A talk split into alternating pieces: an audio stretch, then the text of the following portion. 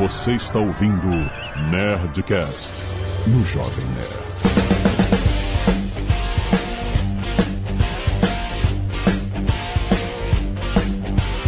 Landa, landa, landa, nerds! Aqui é Alexandre Ottoni, Jovem Nerd. Eu quero ouvir o Sr. K cumprir a sua promessa. Bom dia, bípedes! Eu sabia que eu devia ter comprado Petrobras, mas eu tive gastos inesperados e infelizmente não foi possível.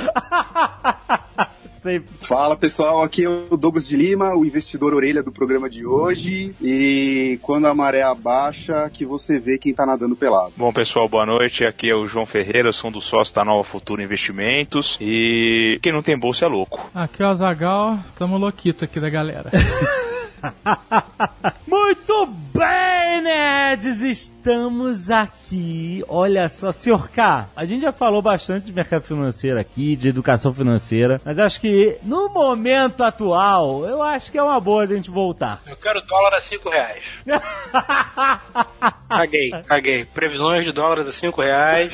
Talvez 5,5. Previsão, ali na da, da. Previsão, não vou dizer de quem Previsão é. eu não faço aqui, dólar 10 reais. Não, mas aí você vai estar fazendo a previsão louca, porra. Eu tô te falando a previsão baseada em fatos que Dólar um pessoas estudiosas. Não, cara, é, pode ser também 10. O 1 é a mesma coisa, é. E-mail. Canelada.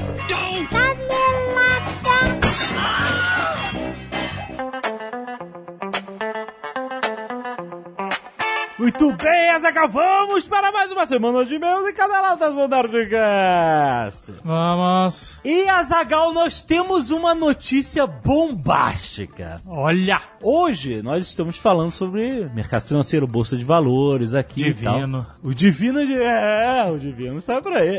No Paira. Paira assim como o monstro de Stranger Things. É, mas olha só, esse é o Nerdcast, a gente trouxe o João aqui da Nova Futura, ele vai falar bastante sobre bolsa de valores, a gente vai falar sobre o histórico da bolsa e como é que era antigamente, como é que mudou, mas ele tá aqui por um motivo especial. Hoje, a gente ó, tá falando, né, vai fazer um Nerdcast sobre educação financeira como a gente sempre fez. Mas, Mas, a partir do mês que vem, ó, o que vai acontecer? todo mês, Hum. toda segunda sexta-feira do mês, Azagal, Hum. teremos o Nerdcast. Puta!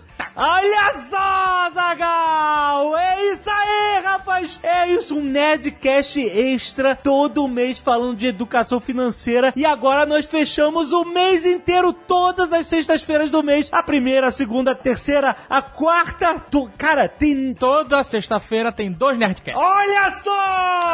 Rapaz! Nova Futura fechou! Fechou, lacrou!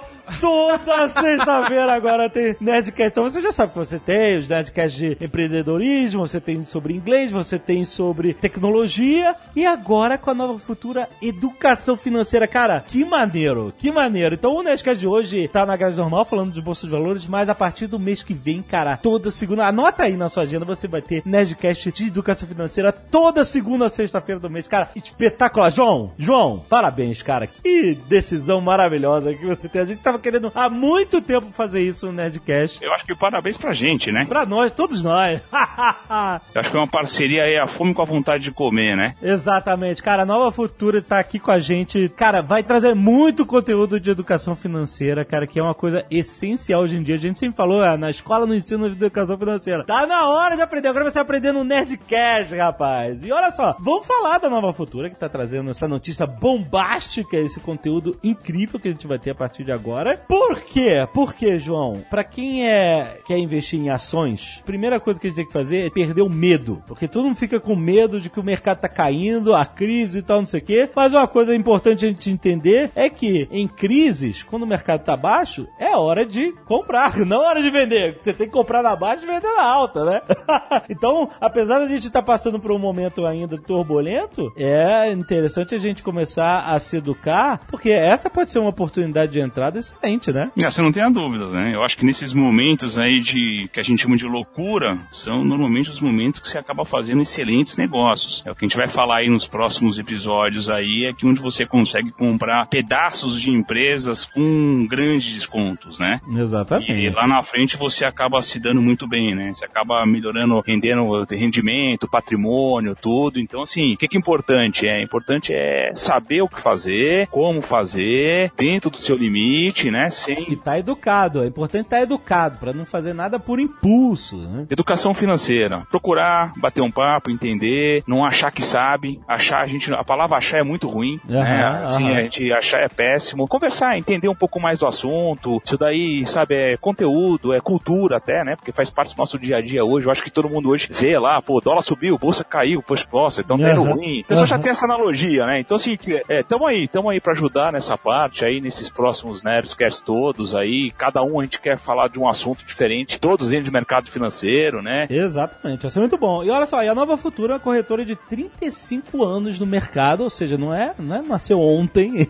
Tem bastante tradição com cadastro 100% digital e sem custos ou taxas para abertura de conta. Muito importante, né, cara? Atendimento online ou por telefone, independentemente do valor que você aplicou, você é um cliente tratado de forma igual lá dentro, né? Exatamente, aqui é que nem a gente tava, a gente vai falar aí, né? A gente não é quanto você tem, né? Todo mundo é especial pra gente, né? Exatamente. Nosso, nosso papel aqui é atender todo mundo igual, é o cliente satisfeito, é, amanhã ele vai indicar a gente pra outro e assim vai, né? Então, assim, a gente não, não tem tamanho. Exatamente. Olha, e pra quem quer investir em ações, tem home broker gratuito. Olha aí, interessante. Pra quem quer se tornar trader, tem simulador por 60 dias gratuito. Cara, isso foi muito importante. Quando eu comecei a investir em ações, a primeira coisa que eu fiz foi fazer um simulador, porque eu, eu sabe, eu não entendia nada e eu não tava querendo botar ainda minha grana sem ver, sem sentir como é que é esse negócio de fazer trade de ações, entendeu? Então o simulador é, cara, é uma ferramenta incrível porque você tem, né, uma grana virtual, mas você simula no mercado real, certo? Exatamente, exatamente. A ideia toda é pra você aprender, né? O objetivo aqui é aprender. Depois que você aprender, você vai lá e põe em prática, né? Aham. Então, assim, a ideia é o simulador, você vivencia o mercado real de uma forma virtual. Exato. Simplesmente não vai valer. Não vai valer, mas você tá vendo qual é o movimento. Veja, se você tivesse comprado aí 100 reais, mil reais naquela ação, o que, que, que, que, é- que que tá acontecendo com ela no mercado, né? E aí você vai Exatamente. sentir como é que é a vida de quem realmente compra e vende ações. É muito maneiro, cara. E o home broker facilita muita coisa. Você também não precisa usar o home broker, você pode usar um, um especialista, né? O suporte em tempo real para comprar e vender ações da própria corretora, certo? Exatamente, a gente tem uma sala hoje, que é uma sala composta só por analistas. Aham. Qual que é o papel do pessoal? É auxiliar o investidor. Tá? Então isso daí é totalmente gratuito. Aham. O pessoal entra, é tudo online, o pessoal loga, participa durante o pregão inteiro. Vai das 8h30 às 18h30, praticamente. Aham. É pra você tirar dúvida, perguntar, sabe? É, é- é participar, participar. A ideia é, de novo, é aprender, levar o conhecimento, fazer com que as pessoas tomem as decisões da forma mais correta possível, né? Maravilha, maravilha. Lembrando que para quem é mais conservador, a Nova Futura tem né, as melhores opções de investimento em CDB, em LCI, LCA, aplicações a partir de mil reais sem custo nenhum para aplicar. Investimento em tesouro direto sem taxa, valor mínimo a partir de 30 reais. Cara, tem canal no YouTube com conteúdo para que você possa aprender e conhecer todos os tipos de investimentos e ter o melhor rendimento. Cara, link aí no post. Promoção especial para ouvintes do Nerdcast. Atenção! Somente para quem abrir a conta até dia 22 de junho de 2018, através do link que tem aí no post. Presta atenção. Vai lá, aí no post tem todas as informações que você precisa saber, cara. Aproveita essa parceria maravilhosa que o Jovem Nerd está fazendo com a Nova Futura e pense no seu futuro. Bons negócios!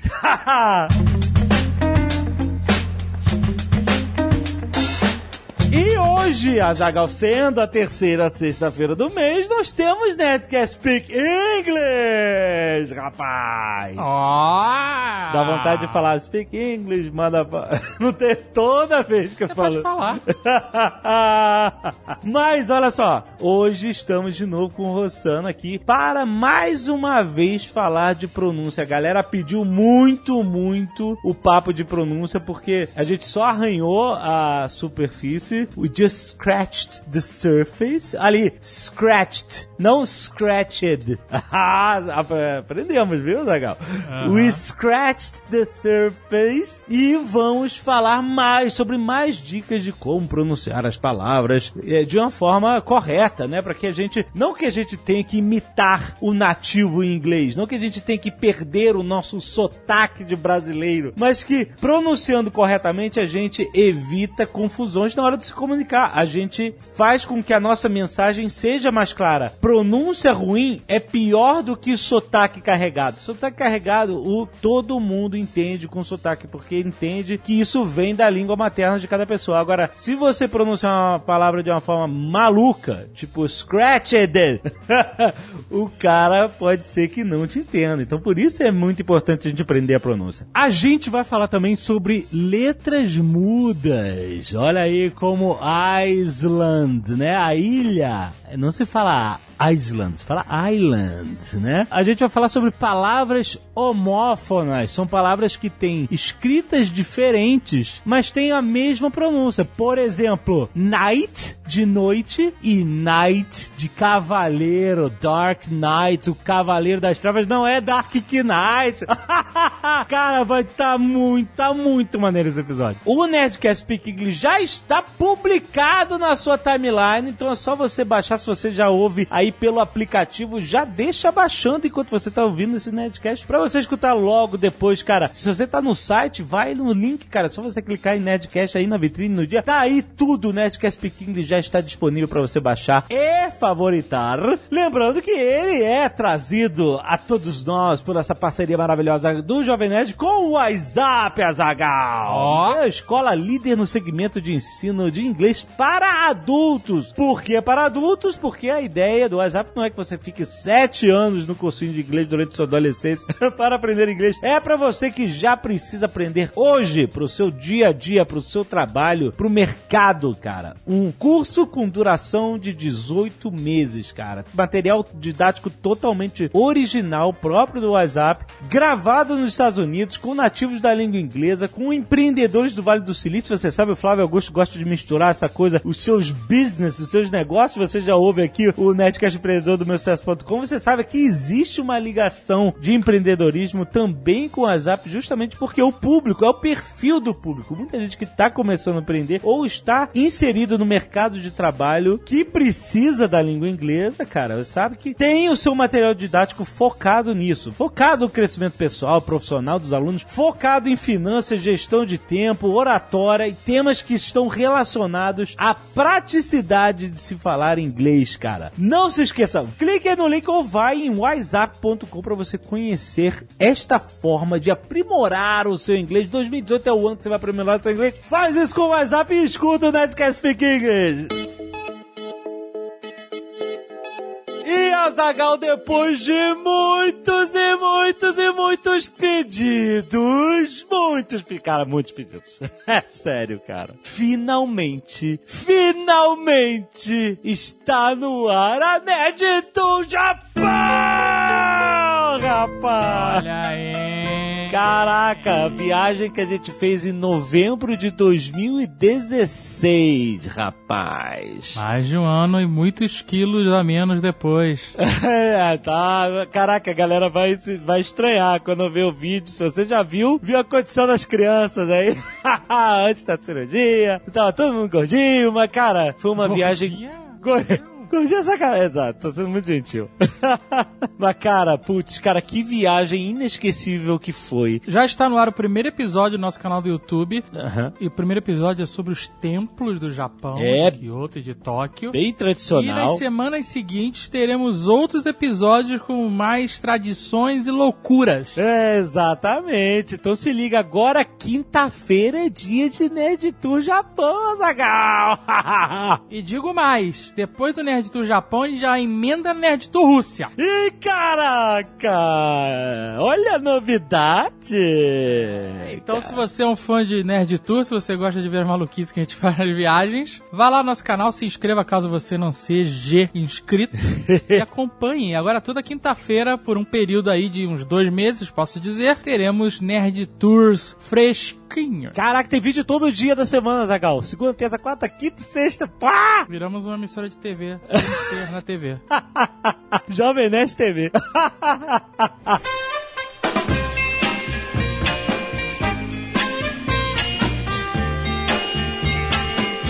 E se você não quiser ouvir os recados e e-mails do último Nerdcast, você pode pular diretamente para... 24 minutos e 9 papéis da bolsa. Azaghal, vamos agradecer aos netos que doaram sangue e salvaram vidas essa semana. João Vitor Altoé, Isabel Cristina, Duílio Helfenstens, Ari Santos, Nickerson Zanon, Lucas Salgado, Luciano Passiornik, Gabriel Santiago, Cristine Vigoroux, Lucas Aragão, Priscila Salvador, Ariel Dias, Lucas Aquino, Tiago Moelas, Maurício Nolasco, Henrique Ozawa, Sandro Rigucci e Éder Salomão. Galera do Sangue essa semana, muito, muito, muito obrigado, seus nerds. Mandem sempre suas fotos do Ano Sangue e seus e-mails para o nerdcast.jovemnerd.com.br. Temos também a galera do Scalpo Solidário, Giziene Costa Miguel, Estela Duarte, Renata Tokutsuni e Jane, Jane, Jane, Jane, Janine. Errei um monte. Janine, Janine. Você, você não está me ajudando, Janine. Crestman. Janine Kretschmann. Excelente, muito obrigado, gente. Arte dos fãs! Temos aí uma selfie do Búfalo e Dom Azagal, ainda do Nerdcast de RPG, Call of Cthulhu, pelo Johnny Oliver, muito maneiro. A tatuagem do Diego Mascarenhas, feita pelo Ricardo Braga. Tatuagem do Venkman se transformando em Olha só! Caraca, Azagal! Isso, rapaz, é... Uma loucura. Não! Não! Isso é a penetração da cultura do Nerdcast RPG, cara, na pele! Na na pele, literalmente. Muito maneiro, cara. Valeu, valeu, cara. Excelente. Antes de a gente começar a ler os e-mails, é importante. Agora que já passou um tempo, eu tô mais calmo. Ah, Então vale dizer que se você não quiser tomar spoilers de Han Solo, hum. não vá ver o filme. Fica aqui com a gente. É, bom, a gente vai ler e-mails do Han Solo. É, mas você não precisa ver essa merda desse filme. A gente tá te fazendo um favor. Olha aí, lá vem, hein? Ramon Augusto, 24 anos, técnico de informática, Santos, São Paulo. Olha aí, o cara que pode ir a qualquer momento no Seven Kings. Ele não só pode ir, ele pode pedir em casa. Ah, Zaga, muito bem lembrado. Porque agora tem delivery. Seven Kings com delivery. Você acredita nisso? É, amigo. E morar em Santos nunca foi tão trending. O problema do Seven Kings era a fila. Tá sempre lotado. Não, isso não é um problema. Isso é a, é a- vitória. É, vitória, vitória, com certeza. Mas aí o cara pode pedir em casa, Que dia maluco. chuvoso. Exato. Bateu a preguiça agora no inverno? Aham. Delivery Seven Kings. Olha aí, então vai lá no Seven Kings nas redes sociais pra você saber como pedir o delivery. É, porque o cara do delivery não tá pagando a gente. É, exatamente. Mas tem delivery. Tem Tem delivery, é muito bom. Bom, o Ramon começa dizendo: esse não é meu primeiro e-mail. Veio por meio deste elogiar o podcast sobre o filme Han Solo. Ele elogiou o podcast. Sim, é importante.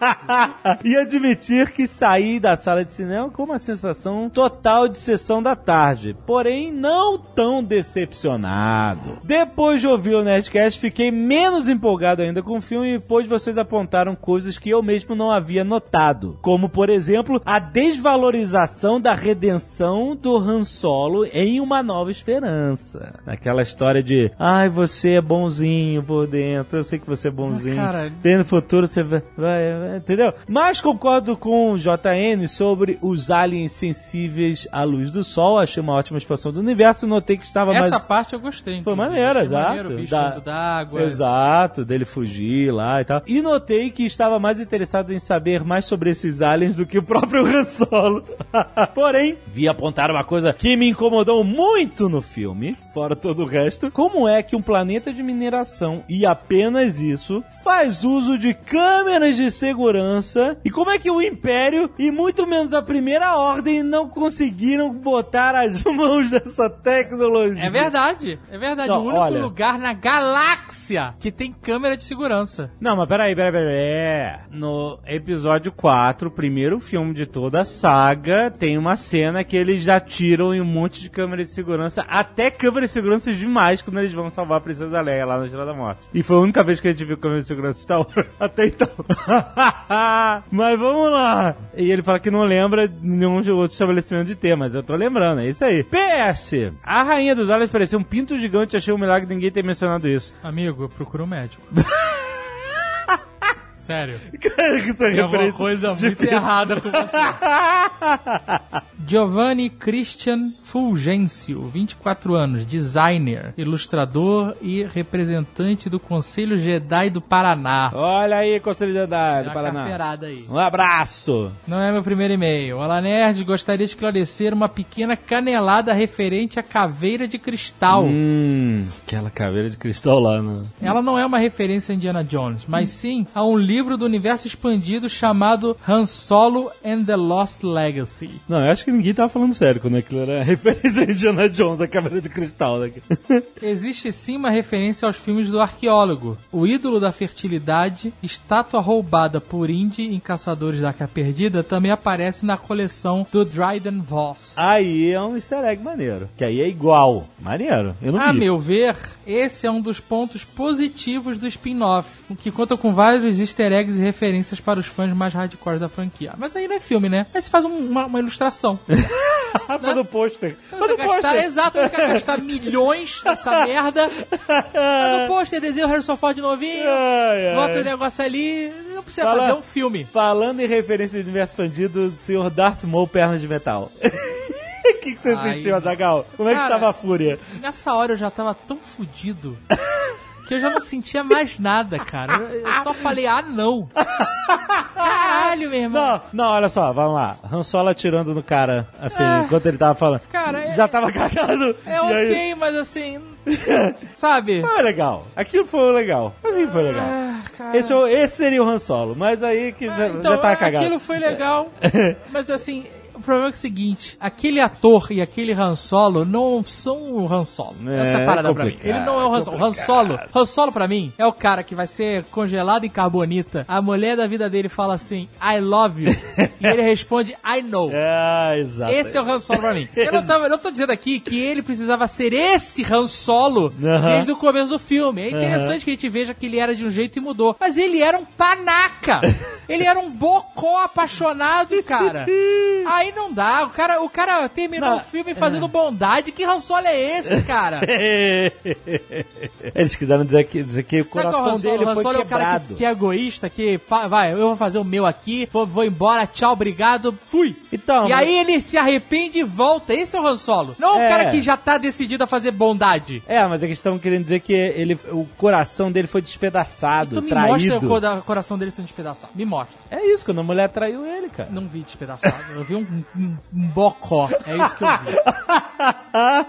Pedro Cardoso, 28 anos, estudante de sistemas de informação, Salvador, Bahia. Esse não é meu primeiro e-mail. Olá, amigos. Durante o excelente Nerdcast sobre o não tão excelente Han Solo, uma história Star Wars, Rex citou os dados do Han Solo e que estes teriam sido usados pelo contrabandista para ganhar a icônica Millennium Falcon. Ah, Ele sugeriu que poderia ser uma história dos dados, de acordo com o, o antigo universo expandido. No entanto, essa informação também entrou no novo cânone da franquia, mais especificamente na novelização de Star Wars Os Últimos Jedi, escrita por Jason Fry, onde é citada essa informação. Ainda que a Lucasfilm tenha o Story Group, né, o grupo de roteiristas lá para tentar controlar os detalhes do universo, os dados acabaram por se tornar um dos pontos de contradição entre obras do novo cânone. Tá vendo, padre? Até o cânone, cânone oficial se contradiz. Não tem como, você tem muitos escritores diferentes, cara. Vai acontecer isso. Contudo, a gente sabe que no fim das contas a versão oficial sempre será a dos filmes e quem consome o universo expandido que lide com isso. E antes que vocês digam que a novelização não vale muita coisa, vou lembrar que o senhor Alex Andressi foi um grande defensor da novelização de Uma Nova Esperança, dizendo tratar-se de uma versão estendida do filme. Realmente, eu sempre considerei assim, achei, achava maneiro. Parabéns pelo excelente trabalho, que a força seja com vocês. PS, este, na verdade, Azagal, foi meu primeiro e-mail. Olha que safado! Mas espero ter trazido algo interessante, ele botou. A gente ainda pode cortar, né?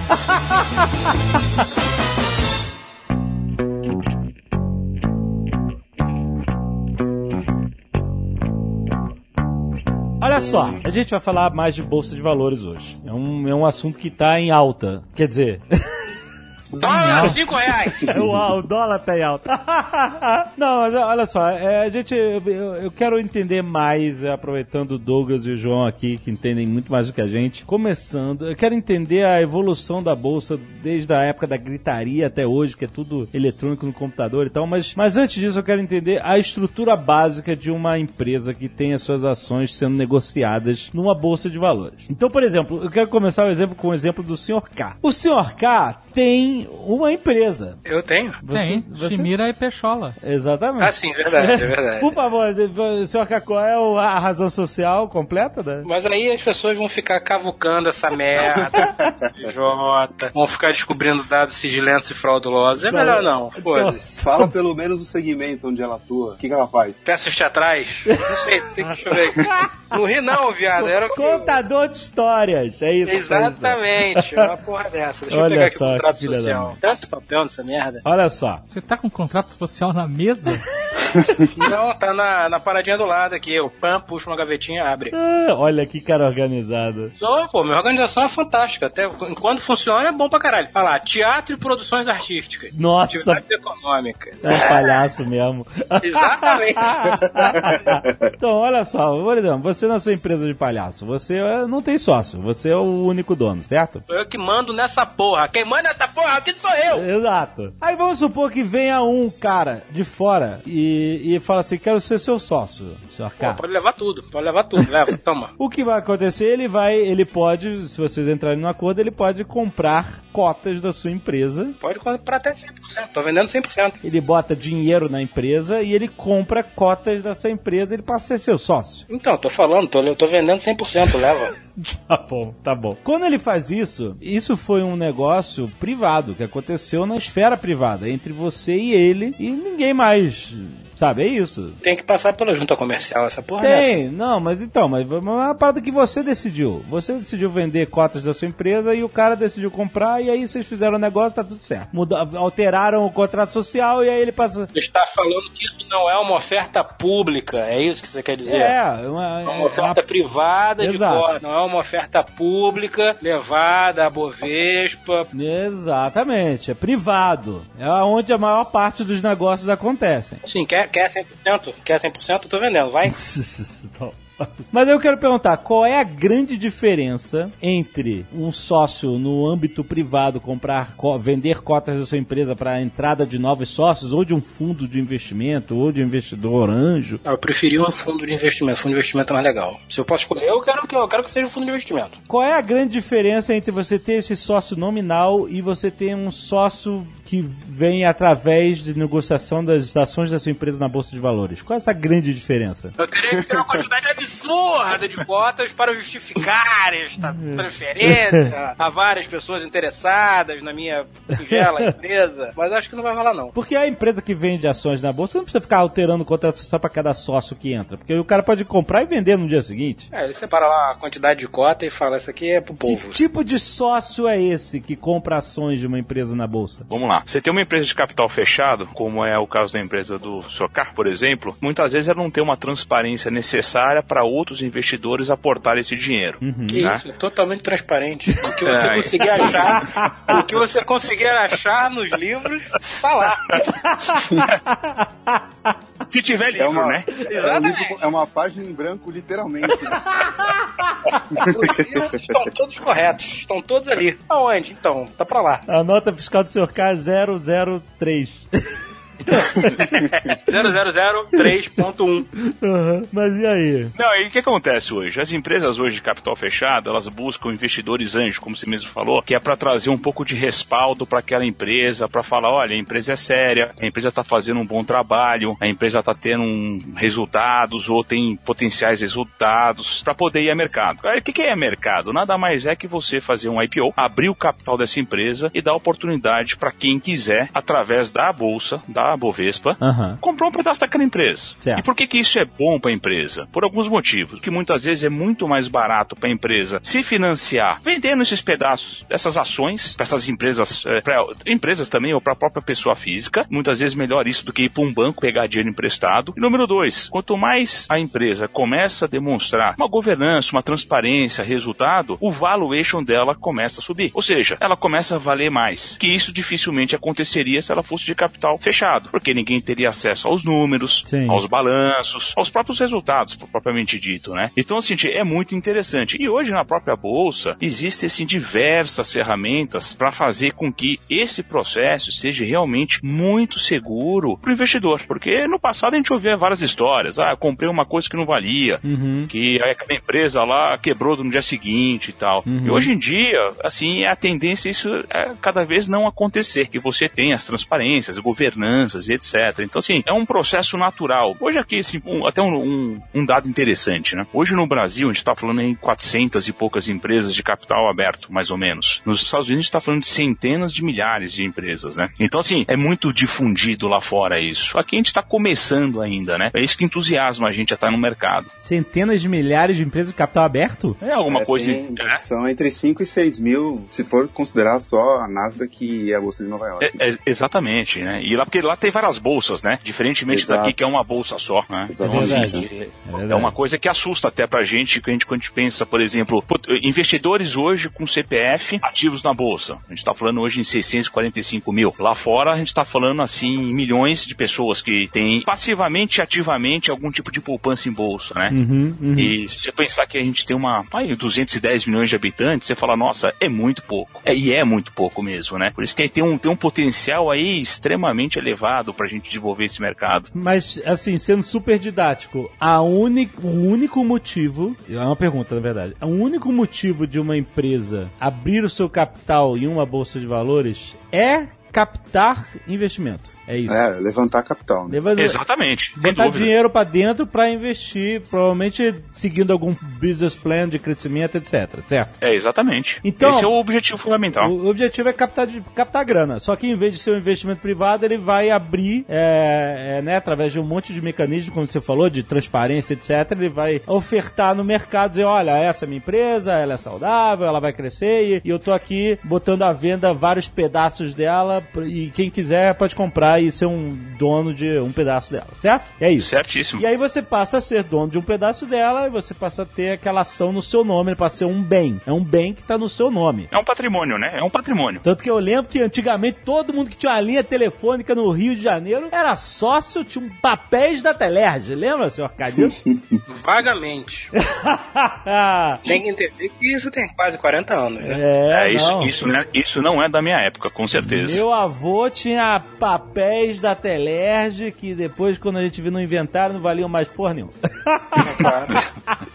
E era um papel mesmo, né? Papel. Era um pedaço de papel carcomido e amarelo. Exatamente, exatamente. Aí eu pergunto, é aí que vem essa dúvida do dia a dia da bolsa. Porque você vê, volta e meia, né? As ações subiram, as ações caíram, então, não sei o quê. A empresa, que a Petrobras aí perdeu mais de 120 e tantos bilhões de valor de mercado durante a, a greve dos caminhoneiros, por exemplo. Não fala Petrobras não, que dá até depressão. Então, ah, você. Ó, porque, olha só, João, o senhor K falou: quando as ações da Petrobras baterem 15 reais, tem áudio, tá gravado. Eu vendo tudo que eu tiver na minha vida. É uma historinha mesmo. Vou morar embaixo da ponte e compro tudo em Petrobras. Há um medo grande que a, a- a Petrobras fique abaixo de 20, fique ali 20, 22 e que a Vale caia mais ainda. Pô, isso aconteceu vendo minha casa. Foi o que eu falei. O dia que a Petrobras bater 25, eu vendo tudo que eu tenho. Compro de Petrobras e vou morar debaixo da ponte. tive gastos, eu tive que fazer gastos inesperados que consumiram Teve que fazer gastos. a maior parte das minhas reservas, não foi possível, caralho. Mas essa dos 15 reais, no auge da queda da Petrobras, né, dois anos e meio atrás, teve, no mercado circulava as histórias que era o seguinte, olha, se um dia a Petrobras bater 6 reais, eu vendo minha casa, É me- isso, esse malandro falou. É? foi para 4 reais. Aí, beleza, passou aquele tempo tal, papapá, de repente ela começou a subir. Quando viu, pô, já tava 10 reais, né? Já estavam 10 reais Petrobras. Aí eu cheguei pra pessoa e falou: E aí, você tá bem? Chegou então, deixa eu te contar. Cheguei e conta. Olha, lembra que eu falei do 6? Falei assim, lembro. Então, foi 6, segurei até a 4. Quando voltou pra 6,50, eu não aguentava mais, vendi tudo. Entendeu? ah, é, pô, tá vendo? Ah, mas. A história se repete, não tem Exato, jeito. É, exato. normalmente é assim.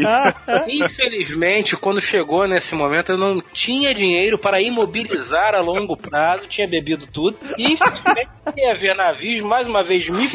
Mas não tem problema, que eu- daqui a uns 25 anos a gente vai ter outra pirocada dessa no mercado, vai chegar a 2 reais, aí eu meto tudo que eu tiver lá um tá fazendo promessa de novo. Promessa, isso aí é promessa composta, senhor K. É isso que você tá fazendo. promessa sobre promessa. Eu tentei, eu tentei, mas as coisas que brilham foram mais fortes As coisas que brilham.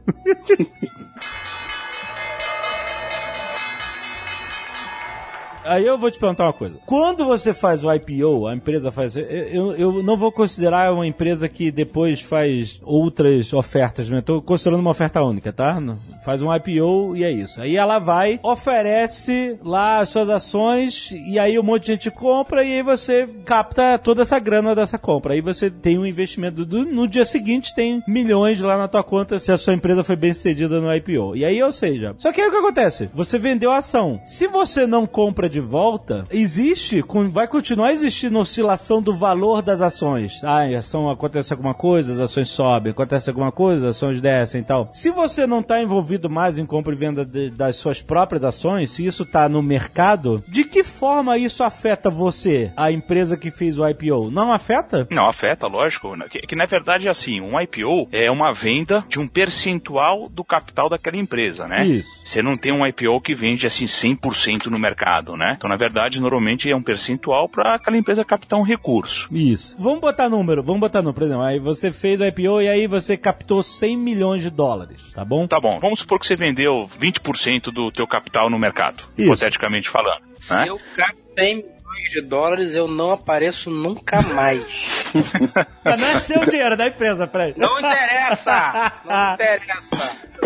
É 100 milhões de dólares, eu mando um cartão de Natal pra vocês da Moldávia. Essa é a diferença, Fred, entre você vender no IPO e vender pro seu brother na mesma Por isso parte. que eu tô tentando vender a minha empresa ali pro brother. Toma, leva essa porra. Ah, olha só. A empresa faz o IPO, aí capta 100 milhões de reais, e aí vão dizer que a ação dela sobe pra 30 reais, beleza? Tá. Ela, ela começou o IPO com 20, e aí depois aí todo mundo ficou empolgado, e aí subiu pra 30, certo? E você captou Ok. 100 milhões de reais. Tá bom. Aí no dia seguinte, aí acaba aquela empolgação, aí de 30 vai caindo pra 25, aí vai caindo pra... aí cai pra 20. Tipo assim, você não vai perder dinheiro, teoricamente. Você já captou os 100 milhões. O que tá acontecendo é que o valor da sua empresa no mercado, aquelas ações que estão circulando, estão valendo menos. Mas aquela grana que já entrou, a empresa não perde essa grana. É dela, certo? Não, é dela, mas assim, na verdade, o que acontece é que quando a ação cai, o preço, o valor da empresa diminui. Isso, mas aí como diretamente afeta isso na empresa? No momento em que cai, que o valor, ah, seu valor caiu, mas eu já captei 100 milhões. Não, eu vou dar um exemplo do que a gente está vivendo hoje em dia, né? A gente tem visto aí oscilações. Vamos pegar essa empresa hipotética. Quanto mais o valor dela cai, Hum. menor muitas vezes atrativa ela se torna para potenciais investidores. Uhum. Investidores atuais podem ficar frustrados com o preço por alguns motivos. O resultado foi abaixo do esperado, teve um problema de governança, alguma coisa do gênero. Uhum. E o mais importante, não necessariamente a empresa, a única fonte de financiamento da empresa é o IPO. É muito natural a empresa faz a abertura de capital, Uhum. levanta um recurso, leva essa transparência para o mercado, começa a demonstrar uma governança, só que ela continua levantando dinheiro com os Ah. bancos tudo. Quando o valor dela cai, o que acontece? Quando o valor dela cai, a dívida dela proporcional aumenta. Isso é ruim para ela. Entendi. Vamos pensar dessa forma, a capacidade dela pagar aquela dívida, quanto mais o valor dela cai, fica mais difícil ela pagar uma dívida. Então, muitas vezes isso pode impactar negativamente no valor dela. Aí vira um, pode virar um efeito sistêmico. É o pessoal falar, poxa, será que ela vai ser capaz de pagar tudo que ela deve? Será que os investimentos que ela tem feito vão dar retorno, os Uhum. famosos dividendos, né? Então, assim, gente, é, é- é isso que impacta a empresa. Não necessariamente o capital que ela recebeu com a IPO, isso na verdade não é nem tão representativo. Eu acho que é mais com relação ao próprio valor da empresa e ao valuation dela, né? Pra frente, pros investidores comprarem de novo. É, Alexandre, o cara que vendeu a empresa no IPO, o dinheiro que entrou, ele pôs no bolso dele. O que ele decidiu fazer depois, aí, se o cara vai reinvestir na empresa, ou se o cara vai comprar um iate e, e se aposentar, é uma decisão Verdade. dele, né? Ele vendeu aquelas ações, não são mais dele, e ele imprimiu, o dinheiro é dele, né? Mas é médio, porque assim, você tem dois tipos de colocação. Você tem a primária e a secundária. Normalmente, os IPOs, uma parte vão para o bolso dos acionistas e uma parte vai para a empresa aumentar a capacidade dela de investir. Então, assim, é, Sim, é normal. já tá descrito isso, né? É, é normal você pegar assim, o dono da empresa e pôr no bolso. Ele tá tipo capitalizando que ele tá vendendo um pedaço, vai vendendo um algo. Mas por outro Moldávia, lado também Moldávia. é a Mo- o senhor da Moldávia. Mas por outro lado, uma parte desse dinheiro até para demonstrar compromisso e falar, olha, é sério, fica na própria empresa, para aumentar o caixa da empresa, a capacidade de investimento, essas coisas, né? Por isso que, assim, aí do outro lado, né, do cara que vai comprar o cara que vai investir, é, não tem investimento em bolsa de valores, tem você se tornando sócio de uma empresa boa ou de uma empresa ruim, né? Então, quando você vai comprar uma empresa e vê que ela vai pegar uma parte dessa grana e vai reinvestir na própria empresa para crescer, para ganhar mercado, aí você já, opa, peraí, essa empresa realmente é séria, né? Eles querem crescer, vale a pena me tornar sócio, prática é o que você vai fazer, né? O que entusiasma, né, é a quantidade de empresas diferentes que você tem para poder investir. Você tem desde segmentos, sei lá, tem desde bebida, petróleo, mineração, automóvel, banco. Então, assim, realmente você tem, é, é praticamente falar, olha, tem investimento para todo gosto. E o melhor de tudo é que dentro do ambiente, que é a própria bolsa, que é como se fosse aquela entidade que ela é responsável por falar, olha, os preços estão sendo negociados de forma correta, transparente, existem regras. Então, assim, a bolsa nada mais que ela faz sentido, ela chancela aquela negociação, dá uma segurança pro investidor de falar, pô, tô pondo dinheiro numa empresa, ao menos ela tá sendo negociada num ambiente transparente, correto, cheio de salvaguardas, principalmente para proteger o investidor, né? A Bolsa de Valores é em si uma empresa também? Sim, capital aberto, B3. B3. É, Isso aí. B3. Mas ela não é um- uma empresa como qualquer outra. Ou é? É uma empresa como qualquer outra. A B3, o que, que é a B3, tá? Até 2007 existiam duas bolsas. A Bovespa, que é a famosa Bovespa, que negocia ações, Uhum. e a BMF, que negociava derivativos futuros. E antes, muito tempo atrás, tinha a Bolsa do Rio, né? Tinha- E é, tinha a Bolsa do Rio. Na época do Império tinha em Santos, na época do café, etc, né? A Bolsa de Mercadorias, ela até 1986 ela funcionava. Depois nasceu da Bolsa de Mercadorias a BMF. Tinha a Bolsa do Rio, que negociava ações no Rio, e a que negociava ações em São Paulo, né? Existiam duas bolsas. Uhum. Aí depois de um tempo, a maior parte dos negócios acabaram migrando para a Bolsa de São Paulo, e quem comprou a Bolsa do Rio, uma- até um certo ponto, foi a própria BMF, né? E acabou absorvendo. Então ficou a Aham. B- a Bovespa e a BMF. E aí em 2007, 2008, elas resolveram se fundir, né? Então aí Ah. acabou virando a BMF Bovespa. Uma empresa só que você tinha os dois segmentos de mercado. Então assim, é o que resultou. Quando foi o ano passado, você tinha um outro segmento de negociação que era a CETIP, que era o mercado de títulos. Aí a BMF Bovespa foi lá, comprou essa CETIP Aham. e formou a B3.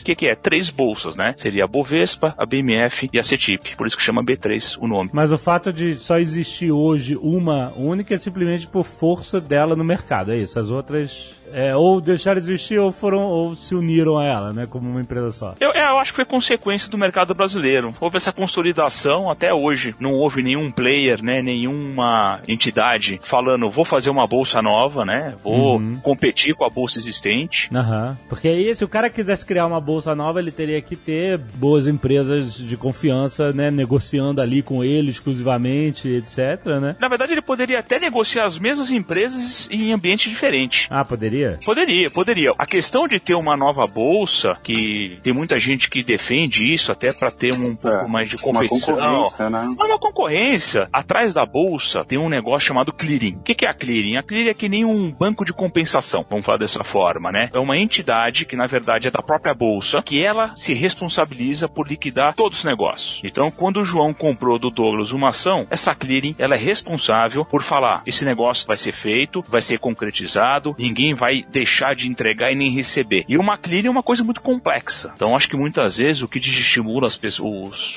as empresas, somente estrangeiras, a entrarem no mercado é fazer uma clearing, vamos Uhum. falar dessa forma, né? O sistema é muito bom, né? Ele, ele- ele é muito seguro hoje, né? Um dos sistemas mais seguros do mundo é o nosso sistema hoje. Você viu aí que a Bolsa de São Paulo comprou a Bolsa do Rio, né? O que, que você acha que os cariocas fizeram aí pro dia? Eles reinvestiram, foram pra praia? Gastaram tudo ali no.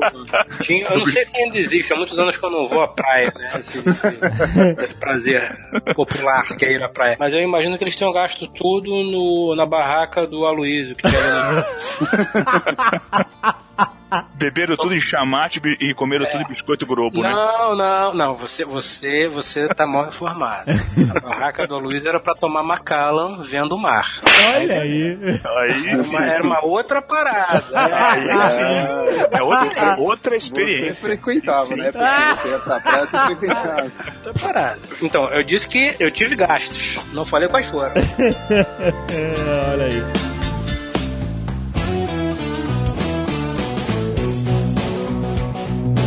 Quero lembrar dos tempos áureos em que todo mundo ficava gritando Boa. dentro da bolsa. Ou seja, a, a bo- essa essa entidade, essa empresa que é a Bolsa de Valores, ela tinha um salão, né, um lugar que ela paga aluguel provavelmente, né, e tal. E aí ali dentro acontecia o trade. Eu acho que perdeu Olha- muito da beleza, do glamour, quando acabou a gritaria.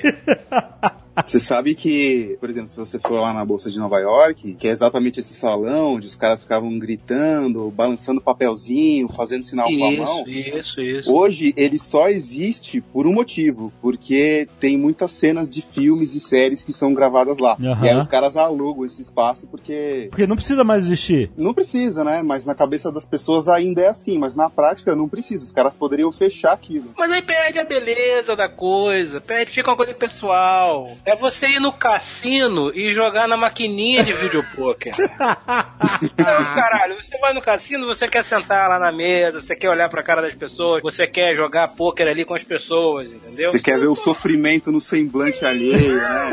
Você Não quer é ver a o função de ir desespero? no cassino, porra, entendeu? Não, então, olha só. Porque hoje, hoje, a pessoa com home broker, a pessoa pode fazer em casa.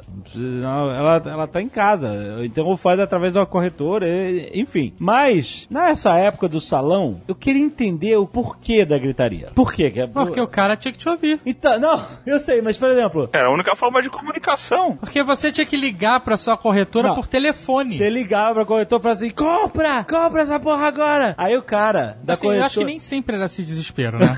Tá, mas vamos, vamos no desespero. Caraca, eu queria muito ver o Fred corretando lá com a Petrobras subindo e descendo. Porra, ficava aqueles caras com aqueles coletinhos, mexendo a mãozinha.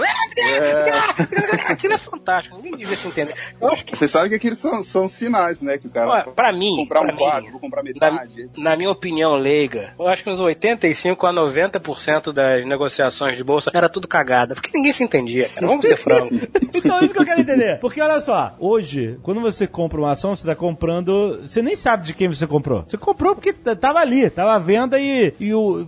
É tudo bits and bytes. Tá tudo ali, entendeu? Você botou a venda, você, alguém comprou e você nem sabe quem comprou de você. Você comprou, você nem sabe de quem você comprou. Naquela época, se eu sou um cliente, eu falo assim: olha, eu queria vender as minhas ações da empresa Chimera. Não venda. Aí, calma. Aí eu falo pro meu corretor, ô querido, vende aí 100 ações da, da Chimira. Aí o corretor vai, provavelmente ele tá, né, na, na corretora, ele vai ligar pro cara que tá no salão e fala assim, vende aí 100 ações da Chimira a 10 reais. Aí o que que o cara fazia no salão? Ele literalmente gritava, tô vendendo Chimira a 10 reais, era isso? Exatamente, era mais ou menos isso. Cada, a, a maior parte das ações, não só ações, como a parte de mercado futuros, que era ouro, juros, índice, você tinha as famosas rodas, né? Então você tinha aquele salão, cada parte do salão ia se formando roda. Então, por exemplo, o cara queria, que a gente até apelidava lá, que era o trote que a gente fazia lá com o pessoal quando entrava, que o pessoal não conhecia muitas ações, que a gente chamava de merposa. Hum, Eu Dava o trote pro cara e falava assim, meu, vai lá negociar merposa. então, assim, que não existe, exato. não existe, né? Aham. Que era merda em pó SA, né? Que essa é, é- Merda em pó S.A. Melhor Então, nome. assim, normalmente o cara ficava com o telefone, o cara tinha aquele jalequinho, né? O jalequinho era quando você entrava, era um auxiliar de pregão. Aham. Ele não podia negociar. Ah. Quando não tinha um jaleco, que era o cara de camisa e gravata, Aham. ele podia né, fazer as negociações. Então, o cara de jaleco ficava com os telefones pendurados, quando tocava, ele atendia, normalmente era corretora, Aham. aí ele saía correndo e dava o telefone pro operador. Aí o operador ia para aquela roda e falava, ó, quero vender a 10 reais, quero comprar a 9, e aquilo lá chegava num equilíbrio e acabava sendo negócios, né? Sim. Mas de vez em quando, o pessoal queria passar o trote nesse auxiliar e tocava o telefone e falava: Ô, João, João, João.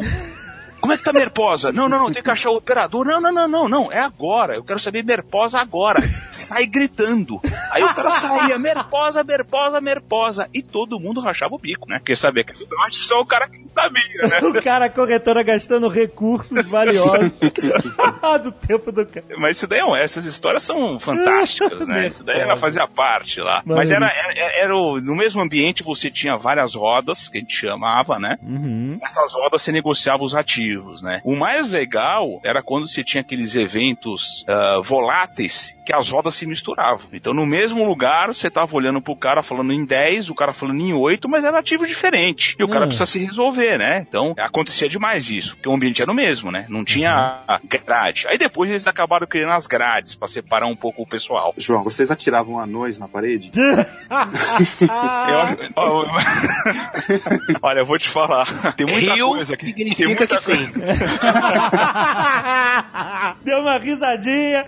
Eu, ó, eu vou te falar, eu aprendi uma coisa com um grande operador. Ele nunca falava sim nem não. Ele sempre falava, é só um pouco exagerado. Entendeu? Era a resposta que ele dava. E aí, isso daí era uma, era uma lenda que existia lá em Nova York, num banco. Num final de ano lá, rolou uma aposta desse tipo e tal. E aí fizeram essa. eh, reprisaram isso no filme, mas praticamente assim, acho que é uma lenda, né? Caraca, que excelente. Você sabe que essas coisas assim, é uma lenda, é uma lenda, é uma lenda? É uma lenda porque quem estava lá não está conversando naquele local, né? Basicamente isso. Ah, é uma lenda. Não, meu irmão, é verdade. Só que nós não temos ninguém aqui conosco que participou do evento. Aí a gente acha que é uma lenda. É isso aí. Tem muita história, né? Tem muita história. É, eu, eu, eu, eu, pelo menos, peguei o pregão, né? Eu comecei no pregão, né? Ah, essa começou na loucura? Eu comecei. Eu, com 17 anos, eu fui ser auxiliar de pregão. Você vendeu Marposa? Não, não foi. Não foi porque eu, eu, comecei na BMF. Ah, Eu fui pra Bovespa. Aí eu Uhum. entrei como auxiliar, aí passei um tempão de auxiliar. Depois eu virei operador. Aí eu passei um tempo de operador, aí eu fui pra mesa. Aí, mas assim, que nem vocês falaram, né? Era um glamour, era uma. Era espetacular, né? Quando virou eletrônico, acabou. Quer dizer, basicamente é o seguinte: quando era gritaria, era o lobo de Wall Street. Quando virou eletrônico, virou Billions. É isso. E virou Não, não Billions. fala mal de Billions, cara. Não, Billions é bom pra caralho, adoro Billions. Não, virou Taylor, sabe? Taylor, os, Sim. os, o- virou Taylor, é. Os robôs, os quantitativos, é mais ou menos isso. Hoje funciona assim. Antigamente o personagem principal era o operador. Hoje o personagem principal é o robô, né? Que a gente chama, entendeu? Mudou o Perdeu mercado. glamour, né? Perdeu o glamour. Ah, perdeu o glamour. Perdeu. Perdeu. Perdeu o charme. Absurdo, absurdo. Ainda dúvida de leigo. Quando o cara vendia na gritaria lá no salão, sabe, se você tá na feira e você tá gritando que tá vendendo abacaxi a dois reais, e o cara fala, eu quero abacaxi! Aí eu, toma abacaxi! Aí o cara troca de mão, o abacaxi sai da minha mão, vai pra mão do cara me dá dois reais. Tá feito o negócio. Mas na ação, ali na gritaria, o que que é? O cara tá com o papel ao portador na mão, como é que funcionava? Porque era muito na... Na, A eu confiança. era na confiança. Como é que é que funcionava essa, esse trade? Não, funcionava assim. Nessa época do pregão, é assim, normalmente os operadores, você tinha um talão na mão, né? Um talão, um talão de papel. Certo. E cada operador, ele tinha um crachá, um identificador grande assim no peito, e que continha três letras. Então, quando você vendia alguma coisa pra alguém, você anotava pra quem você vendeu as Ah. letras, o que e o preço. Ok. Aí você pegava esse papel, você dava pra aquele auxiliar que tinha aquele jalequinho, ele fazia um documento, ele ia atrás do auxiliar do outro outro operador, os dois assinavam e jogavam no tobogã. Aí, fala que não tem anão, mas tem tobogã. É aquele tubo de pressão lá de. É isso? Não é um tubo de pressão, é- eram tubos que você jogava e ele caía. Ah, tá. Ele só caía com a gravidade. E- Ele só caía. Aí os funcionários da bolsa pegavam aquilo, verificavam se o valor era aquilo, se estava tudo preenchido corretamente, se tinha as duas assinaturas e registravam. Ou seja, está concretizado o negócio.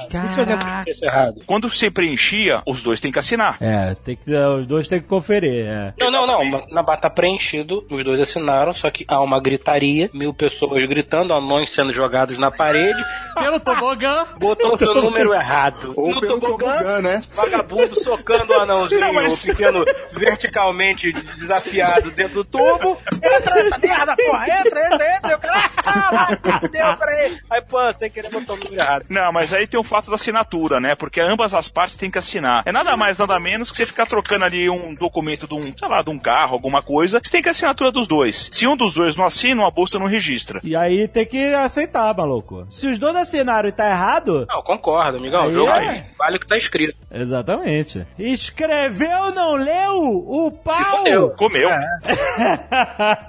É assim que funciona, é o princípio da legalidade. Tá no papel, É. você assinou. Caraca, que coisa complexamente analógica, né? Mas acontecia bastante de assim ter né? E aí, depois de um tempo, a bolsa começou a instalar câmeras e microfones no pregão inteiro. Nossa. Então, Tomar quando tinha uma. O que, que adianta microfone no lugar e tá todo mundo gritando?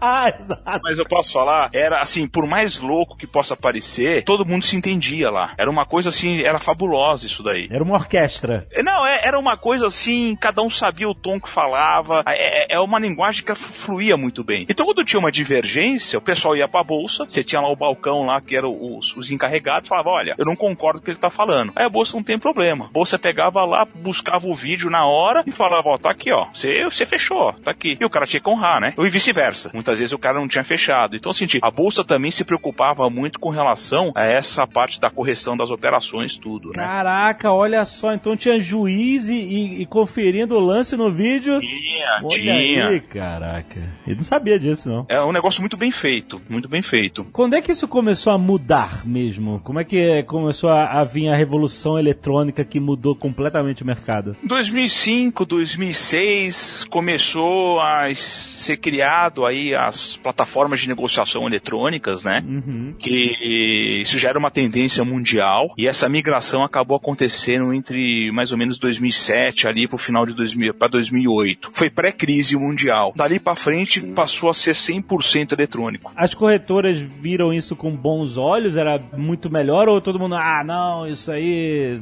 não é, a, sabe, the old ways, essas coisas assim. Não, é, inicialmente a gente achava muito bom, porque você passa a ter acesso a muito mais informação de uma forma muito mais rápida, sem depender muito das pessoas, né? Porque, por exemplo, se você pensar hoje, é- era até um certo ponto ineficiente. Você pega o telefone, liga pra um cara que sai correndo, que Uhum. vai numa roda, É. que negocia, que volta. Ou seja, Joga hoje que a um gente tra... anão no tobogã, né? É, o- o- Joga é, anão. o- joga o anão no tobogã. quando, ele entra, quando ele entra no tobogã, O né, foda era quando o anão não queria entrar no tobogã. Aí, então, Aqueles bracinhos assim pro lado, né? Podiam fazer um tobogã maior, né, bicho? Quer entrar, entra.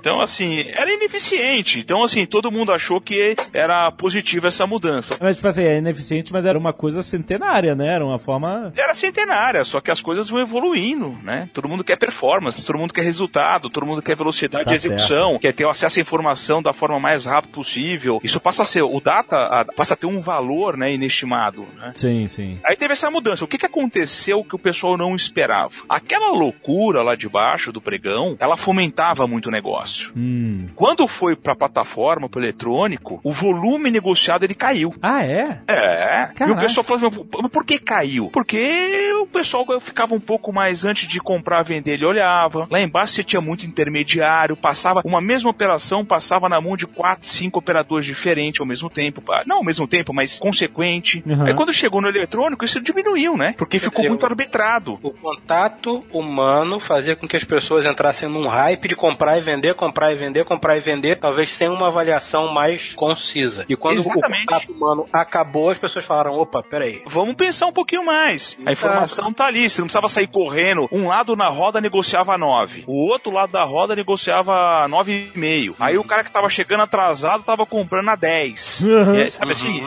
Então, assim, tinha oportunidade, né? Era uma loucura aquilo. Quando foi pro eletrônico, acabou, né? É um com dois na tela e acabou. O cara não pode comprar dois e meio porque tem vendedor a dois, ponto. Então, assim, isso fomentava negócio. Aí o mercado demorou um pouco pra poder entender isso tudo, né? Então, assim, houve um impacto na época de volume que foi, assim, uma adaptação. Você perguntou se é centenário, tem 400 anos, né, cara? Eu falei centenário porque eu tô levando em consideração o negócio de você ligar ou então se comunicar, né? No início do no século XIX, o nego usava telégrafo, né? Etc. Não, mas sim, se você pode voltar lá pra Amsterdã, lá no século Exato. é. 17, né? Isso, foi em 1610, né? Pitada histórica, mas, cara, 400 anos já de, É. da primeira empresa aberta, né? Exatamente, exatamente. Olha que interessante uma história, que essa daí também é fabulosa, acho que vale a pena. No pregão da ABMF, né? Era um pregão, obviamente, era um salão fechado. E uma vez teve um incidente lá dentro que o pessoal achou que tava vazando gás. né? Vai explodir, vai explodir, saiu todo mundo correndo.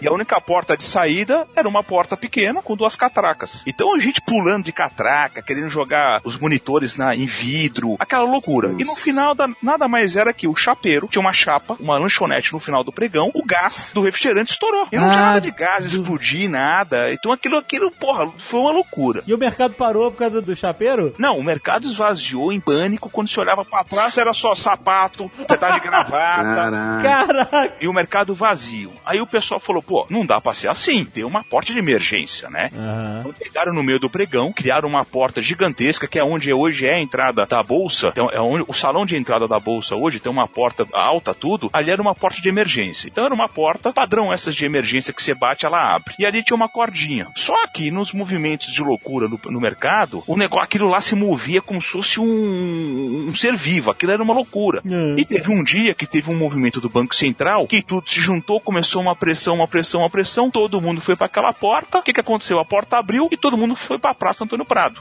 Só que não tinha tecnologia, então os telefones só funcionavam quando estava dentro do pregão. Então quando chegou na Praça Antônio Prado, o pessoal comprando e vendendo, quando foi ver, o telefone, aqueles telefonezinhos pendurados não funcionava. Sim. E lá tinham acho que seis é, orelhões na época. Então era, era briga pro cara pegar o orelhão, pra ligar pra corretora, pra falar, ó, meu, fiz isso, fiz aquilo, etc e tal. Caraca, que loucura. Caraca, eu fico, João, eu fico imaginando, hoje em dia tem, que a gente chama, né, de secret break. Quando tá caindo muito as ações, eh, os caras param as negociações, né? Pra, Param. enfim, não ir pro caos. É pro pessoal não. respirar um pouquinho, pra ir É, tomar um café, uma água, é. Mas, Douglas, é quando tá caindo geral. Geral. Quando, quando, entra- quando começa o pânico, todo mundo começa a vender sem parar e justamente começa quedas, quedas de 10% ou, me- ou menos o circuit breaker entra. São 10%. 10%. É quando o índice bate 10%, ela, ele para. O bacana, eu imagino o seguinte: 1%, 2, 3, aí deve ter um tarado que fala, opa, vou ficar quieto aqui. 5, 6, 8, aí o cara começa a comprar qualquer merda, né? Foda-se, porque caiu 8% hoje. Então, mas é, isso que eu- como é que começa esse pânico que gera o circuit breaker para o mercado? Normalmente é assim, começa em queda. Aí quando tá em queda, o cara pode ser falar assim, se tá caindo, eu acho que eu vou vender porque, sei lá, vou realizar o lucro, né? Realizar lucro é quando você, vamos dizer, você compra uma ação a 5 reais, aí ela subiu para 10, você vende a 10, você realizou o lucro, você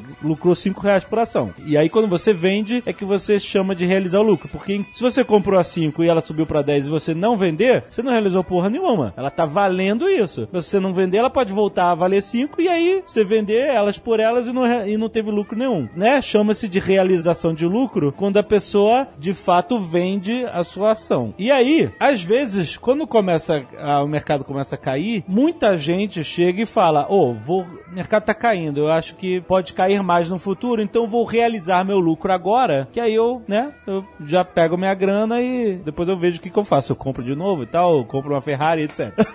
Ferrari não é um bom investimento. Não.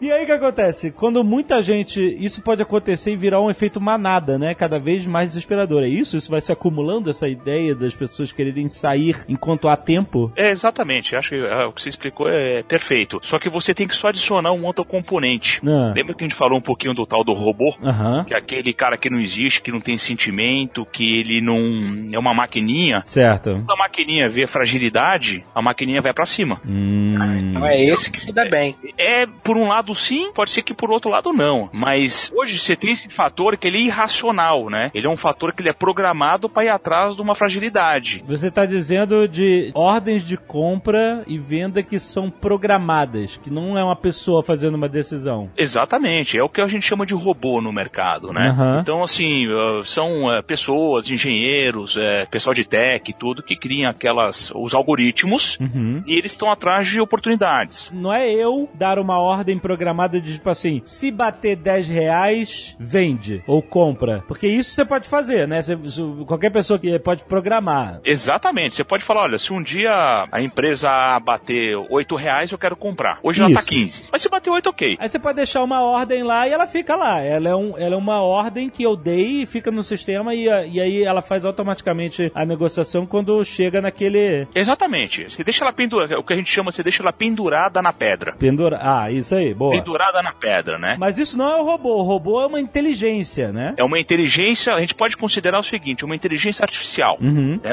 Existe uma programação por trás, e em cima de alguns parâmetros e de movimentos de mercado, vamos falar assim, ele vai aprendendo. né? Ele vai aprendendo aquele parâmetro, do, aquela ação, etc e tal. Eu não estou falando que ele é o responsável, Uhum. porém, ele é um irracional. Certo. O homem, ele tem a racionalidade de falar, opa, pera um pouco, vou tomar um café com 8%, porque 8% acho que tá exagerado, então é melhor dar uma respirada aqui do que fazer uma besteira. Aham. Ele, esse, esse robô não, esse robô vai pra cima. Ele não Uhum. tem limite. Uhum. né? O limite dele deve ser um parâmetro de lucro ou prejuízo e ponto. Isso tem um lado bom, é um lado que fomenta, é um lado que deixa os preços mais justos. Porém, quando você pega o efeito manada, com o que você falou, ele muitas vezes ele não é tão, ele não ajuda tanto. Ele é um pouco mais prejudicial, né? Porque ele começa a despejar e vender. despejar, ele começa a vender. Aham. Aí faz com que. Vou dar um exemplo. Você pega, imagina assim, você tem lá suas ações da Petrobras, que vocês estão falando, e você começa a ficar incomodado que elas estão caindo. E você sai do lucro. Você passou a não ter mais lucro, passou a ter um leve prejuízo porque caiu muito. Uhum. Aquilo acaba influenciando a pessoa. E a pessoa fala, poxa, e se continuar caindo, vou perder mais dinheiro? Será que não é melhor vender agora, pra quando cair, eu comprar mais barato? E você entra nessa espiral. E é o que leva as pessoas, muitas vezes, a reagirem no impulso. Principalmente nesses movimentos aí de estresse. Uhum. É o famoso que a gente chama de stop. É o stop. Sim. É o cara que você não quero mais. Sim. Então, assim, isso é sistêmico, né? Então acaba sendo sistêmico, um dia atrás do outro, né? Um dia cai, outro dia cai, outro dia cai. Então um dia um estopa, um dia é o João, um dia é o Fred, um dia é o Douglas. E assim vai, né? Quantos João, quantos Freds, quantos Douglas tem no mercado, né? Uhum. É, mas acho que isso é, é muito o cara que tem a visão de curto prazo, né? Concordo, concordo é em o, é o day de trader, número, o swing trader, o cara que quer ganhar, né? como o Alexandre falou, sei lá, comprar é. né, É, a 5 vender é, a 10. Quem tá, é, exatamente. é, que, o cara que tá olhando aquele investimento como realmente se tornar sócio de uma empresa, ele vai pensar aquilo no longo prazo, né? Quando você tem uma visão mais de longo prazo, você tem que entender que você tá investindo naquela empresa, né? E o, o teu retorno, ele não vai vir em um mês, em três meses. Uhum. É, você tá se tornando sócio de uma empresa, né? Aí a gente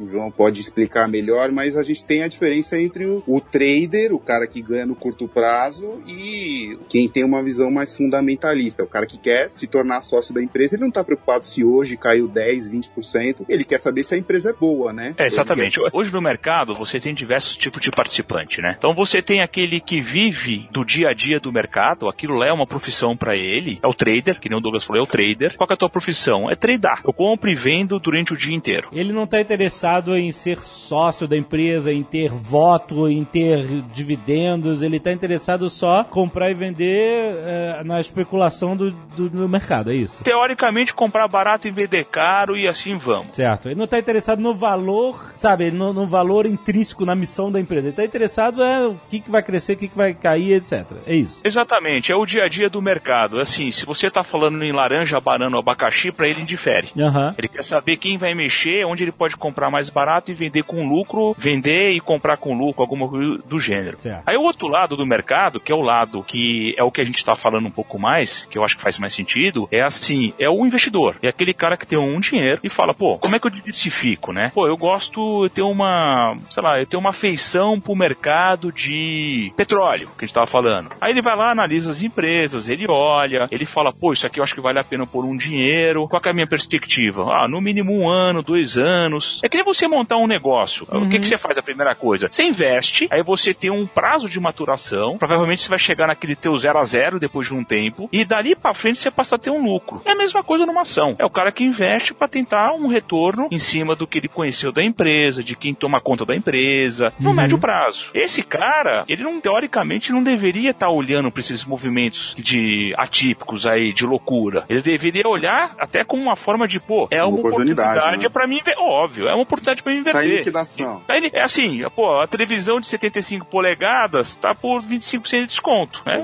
Pô, eu já tava pensando, acho que faz sentido agora pra mim. Então, assim, a gente tem muita oportunidade quando esses movimentos aí é, adversos acontecem. Mas a pessoa tem que ter calma, a pessoa tem que estar orientada, né? Aí é o papel de onde a pessoa conversa, com quem a pessoa conversa, de dar essa orientação, tudo, porque não é fácil, a pessoa não vive disso. É um mercado de, diferente pra pessoa, é um mercado que a pessoa ainda não tá tão familiarizada. Aí vem o papel da educação, que eu acho que aí completa o ciclo, né? Mas é, eu acho que no final é isso, é a pessoa ter, investir, ter paciência, olhar lá na frente, não no curto prazo. O curto prazo atrapalha demais as análises, demais. O Warren Buffett, né, que é um dos papas aí do investimento, um cara que eu admiro muito, ele tem uma frase que acho que resume bem, né? Preço é o que você paga, valor é o que você leva. E Isso as duas coisas não são necessariamente é, iguais. Em alguns momentos elas se encontram, mas em alguns momentos o preço tá mais baixo do que ela realmente vale. Uhum. Se a TV vale 5 mil e ela tá por 2.500, é uma mega oportunidade. Você sabe que ela vale 5 mil, você estudou aquela empresa, né? Você estudou os produtos, os serviços, quem são as pessoas que estão por trás dessa empresa, quem que é o CEO ou a CEO, quem são os diretores, os investidores. É igual você entrar numa sociedade, né? Você vai querer saber tudo, quem são as pessoas, qual que é o negócio, se a empresa tá gerando lucros consistentes, qual que é o histórico de resultado dela, se ela tem uma perspectiva de crescimento, se a gestão é boa, se o mercado está crescendo, está diminuindo, tem alguma tendência. E eu acho que até um outro ponto, e aí provavelmente muitos investidores vão discordar de mim, outros vão concordar, que é você ter uma identificação com o negócio também, né? Porque além dessa análise puramente financeira do business, você conhece aquele produto que a empresa vende? Você conhece o serviço que ela oferece? Você se identifica? Eu, por exemplo, eu nunca investi em empresa tabagista, empresa que vende cigarro, por uma questão pessoal minha, assim, não tenho identificação. Um outro tipo de investidor pode olhar simplesmente o business, não, faz é interessante. Inclusive, a indústria é, tabagista sempre pagou muito, muitos dividendos, né? Que é depois outra coisa que a gente pode falar. Mas é, eu acho que você tem que analisar aquilo como um negócio que você vai entrar e que você vai ficar com ele durante um tempo, né? Eu acho que é isso mesmo. Assim, eu acho que uma, uma comparação legal de fazer pro pessoal é, é que nem quando você imagina que você tem um prédio, né, e você tem diversos apartamentos. Então você sabe que ali o apartamento ele custa em média, por exemplo, sei lá, 10 mil reais. E por acaso,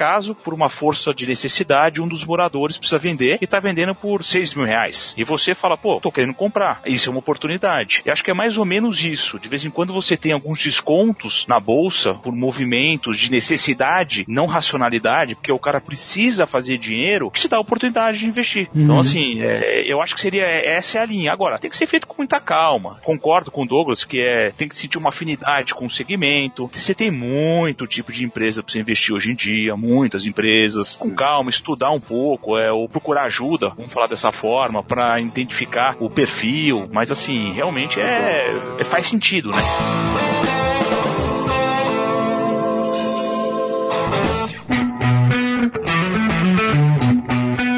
Uma coisa inédita em 400 anos aí de, de negociação de ações de empresas são esses robôs que você mencionou. Hoje, uma realidade. Você não tem só humanos fazendo trade de ações. É, Você... o Caio Gomes fez um robô de trade. Ele fez, é, na época, um tempo atrás, exatamente. E aí eu te pergunto, como o mercado viu isso? Alguém levantou uma voz e falou assim, oh, isso aí tem que ser regulado porque isso pode estar alterando o dia a dia do mercado mercado, como você falou que às vezes, né, eles têm participações em algumas quedas bruscas e tal, ou simplesmente não, pode ter robô à vontade. Alguém tentou, existe algum movimento de, de alguma regulamentação disso ou simplesmente é livre? Quem quiser fazer o robô e bota lá pra treinar. Não, é que na verdade, assim, o robô perante o órgão, ele é um investidor. É, sim. Como, como qualquer um, né? Ele, ele tem que seguir as regras de mercado. Sim. Ele não pode é, é, é, fazer nada irregular. Se ele fizer irregular, aquela pessoa que tem o robô, o, o, o banco, a corretora, Uhum. ela vai ser punida por tal. O que acontece é que o robô ele tem uma velocidade muito maior que um humano. Então ele ganha vantagem em alguns aspectos. Porém, ele também é levado a erro. Sim, porque eu sei que hoje em dia, com, ainda mais com computação cognitiva, os robôs sabem ler notícias, né? Eles sabem entender o que está acontecendo, não é? Ele não sabe só ver os números se estão subindo ou caindo, fazer análise de gráfico, etc, né? Os robôs sabem entender até certo ponto, interpretar, né, coisas que teoricamente antes só os humanos saberiam ler uma notícia e dizer, ah, isso, essa notícia pode significar que essa empresa vai ter uma vantagem ou uma desvantagem no futuro, então eu vou comprar ou vender, etc, né? Hoje em dia o robô sabe também ler essa notícia e entender, né? Mas é isso mesmo. Hoje em dia você tem, por exemplo, você tem as agências de notícias, você tem um robô programado para, por exemplo, leilão, dólar, Banco Central. O robô não quer saber, ele vende. Uhum. Agora, se aquela notícia ela foi fundada ou infundada, são outros 500. Ele vai vender e depois, vai, se deu certo, ok, senão ele vai correr atrás do prejuízo. É. Ele não vai ter malandragem ainda. É, eu- eu, eu acho que é, vale assim, também tem dois tipos de robôs hoje em dia, basicamente, né? Tem o robô que trada, que tem um algoritmo e aí ele sai comprando e vendendo ação, e tem o robô advisor, né, que os caras chamam, que basicamente ele vai te dar um cenário, te sugerir quais são as melhores opções de investimentos, mas a decisão vai ser sempre humana. E a sua, né? Ah, entendi. É, o robô advisor é muito bom. Ele, ele realmente ele é uma ferramenta. Imagina o seguinte: imagina que você quer investir num fundo de investimento, num fundo, né, um fundo de investimento. Só pra explicar ainda pra todo mundo que é leigo, ninguém precisa, se a pessoa quer entrar na bolsa, ela não precisa ser o trader que vai estar lá com mil monitores na frente e, e- e prestar atenção e ler todos os jornais e entender tudo que tá acontecendo no mundo. A pessoa às vezes, ah, eu não tenho tempo, então eu vou deixar meu dinheiro num fundo que aí outras pessoas que têm tempo vão fazer essas decisões por mim. É isso. Exatamente. Você tem pessoas profissionais por trás que fazem ali, escolhem empresas, tudo, e fala, olha, põe seu dinheiro aqui e deixa que eu mexo com ele. Exato. E também tem uma outra uma modalidade que hoje está sendo muito difundida, que são as famosas carteiras recomendadas, né? Aham. Não é um fundo, que a diferença de um fundo para uma carteira recomendada é que o fundo você aporta o seu dinheiro no fundo. Então Isso. você deposita num fundo e o cara faz o que ele quiser com o teu dinheiro, você não tá sabendo. É mais Paga ou uma menos isso. taxa, né? Paga uma taxa e- para ele fazer a gestão desse fundo. Isso. Exatamente. Se ele ganha, você vai dar um pedaço para ele, que chama performance, que é justo. Aham. E se ele não ganha, obviamente ele não ganha nada de performance. E a outra modalidade, que é uma modalidade que a gente gosta muito, que a gente acha que é bem transparente, são as carteiras recomendadas. É que você sugere uma composição de carteira de ações para um determinado perfil. Então, por exemplo, o Alexandre tem um perfil conservador, tá? Que você tem diversos perfis, e mas ele quer comprar algumas ações. Então a corretora vai lá, por exemplo, ou, enfim, um gestor, ele monta uma carteira que ele entende que seja o perfil do Alexandre. O Alexandre, em vez de aportar o dinheiro num fundo, ele compra pedaços daquelas empresas. Uhum. Aí ele vai ter as ações em nome dele. Então ele sabe exatamente as ações que ele tem. Sim, sim. No outro caso, é praticamente ele não sabe, né? Ele tá mais ou menos colocando o dinheiro na mão de uma pessoa que vai fazer o que entende que seja de melhor. Sim, sim. E aí esse fundo, inclusive, tem outras pessoas, né? Compartilhado. Uma galera botou dinheiro no mesmo lugar com a mesma esperança de. Exatamente, exatamente. E aí você tem essa figura do robô que te ajuda a fazer isso. Uhum. Que aí não tem nada a ver com comprar e vender caro, barato, nada. É um cara que tá lá pra te auxiliar. Em vez de você ir lá e começar a analisar 50 carteiras ou 50 fundos, você passa suas informações pra esse robô e o robô fala: olha, em cima do que você me falou, a minha sugestão é essa aqui. Ele vai lá e te indica. A decisão no final é tua, né? Sempre. E eu te pergunto, existe alguma comprovação de, né, fazendo teste, tipo assim, um teste AB, de você ver a performance de um fundo sem robôs, só com seres humanos, e um performance de gente que está operando com robôs advisors? Existe alguma conclusão de que os, robôs advisors estão conseguindo resultados melhores do que lugar, sabe, pessoas que tradam sem robôs advisors, ou, ou isso ainda está misturado? Aqui no Brasil ainda é muito embrionário é, o robô. Principalmente o robô advisor, né? O robô para comprar e vender, esse para negociar, Ah. ele já tá um pouco mais é, elaborado. Mas o robô advisor no Brasil, ele ainda é muito embrionário. Ainda, né? Uhum. Eu acho que ainda não tem dados que comprovem quem te dá um melhor retorno. Aham. Se, por exemplo, se é um economista que Certo. vai falar, olha, pra você eu te conheço, eu sei como é que você trabalha, eu sei qual que é teu perfil, eu sei o que, que você gosta de fazer no teu momento de lazer, eu acho que pra você faria isso. O robô não tem essa sensibilidade. É, sim. Você vai parametrizar ele, ele vai te dar uma, uma resposta. Por outro lado, o robô tem uma capacidade de análise que o humano não tem. né? Ele consegue processar 300, 400 análises em paralelo que uma pessoa não tem. Ela tem que analisar uma por uma. É. Então, assim, você tem lado bons e lado ruim dos dois. Eu não vou falar ruins porque não tem, né? Mas você tem aí particu- você tem particularidades de cada lado, né? É por isso que, assim, o que eu acho legal são os dois. É um grande gestor, um grande economista, usando um robô para poder atingir aquele determinado objetivo. É usar o robô como uma ferramenta de ajuda para análise. Sim. Mas quem tá por trás é um humano, né? Quem tá por trás é um cara que tá ali, te conhece. Essa parte de conhecer a pessoa, de conhecer o teu perfil, eu acho que faz uma super diferença ainda, né? Uhum. Porque a gente pode estar falando do mesmo perfil. Ou seja, ó, você é conservador, eu sou conservador. Mas, porém, objetivos totalmente diferentes, né? O humano ainda, ele é totalmente imprescindível, eu acho. Totalmente Sim. imprescindível. É, eu acho que muito também da. Talvez a principal vantagem do robô, como o João falou, é a velocidade que ele consegue fazer negociações, né? Tem uma história, lá nos Estados Unidos, um grupo de investidores se juntou, isso até é contado no, no livro que chama Flash Boys, se alguém quiser, tiver interesse. Eu li já. Então, basicamente assim, os caras construíram uma linha de transmissão de dados que atravessa vários estados lá nos Estados Unidos para poder ganhar milionésimos de segundo e ter um pouco de vantagem nos trades. O que? Cabiô? Cabiô de fibra ótica, é isso? Cabiou, cara. Exatamente. Cabiou, saiu cavando Caraca! colocando em ponte. Assim, imagina a dificuldade legal, né, e jurídica que os caras tiveram que resolver para conseguir cruzar vários estados americanos com uma linha totalmente privada, né, 100% privada. Mas será que isso, isso trouxe resultados melhores?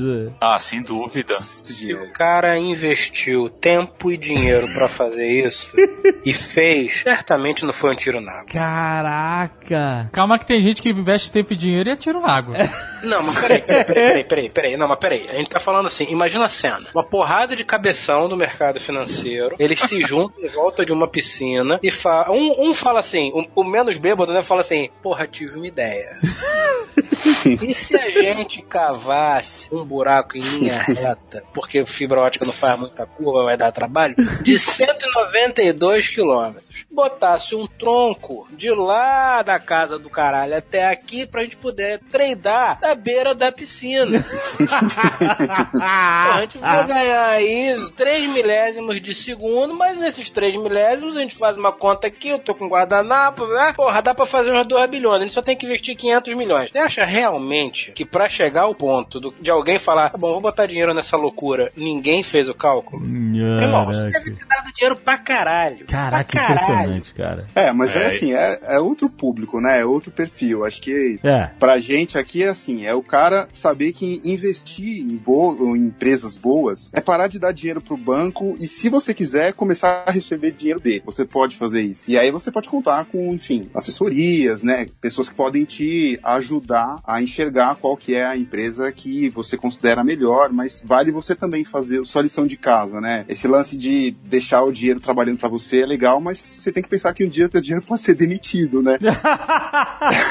Por isso que eh, se recomenda que você, se você vai en- entrar no mercado de ações, que é super volátil, né? Sobe e desce e tal, não sei o que, você primeiro diversifique e segundo, você use um- uma porcentagem da grana que você tem, não toda a grana que você tem na sua vida e meter tudo na, na bolsa de valores, né? Normalmente eh, recomenda-se um percentual de 20% para baixo, depende do perfil de cada um, tá? Mas, mas ninguém vai, né? Tipo assim, que nem o senhor K falou, vender, a vi- vender tudo e morar debaixo da ponte como um abraçado um monte de papel da Petrobras. Mas eu volto a dizer, volto a dizer, tivesse feito, estaríamos tendo essa conversa onde eu estaria em outro lugar, que está na Moldávia. Moldávia é boa, é.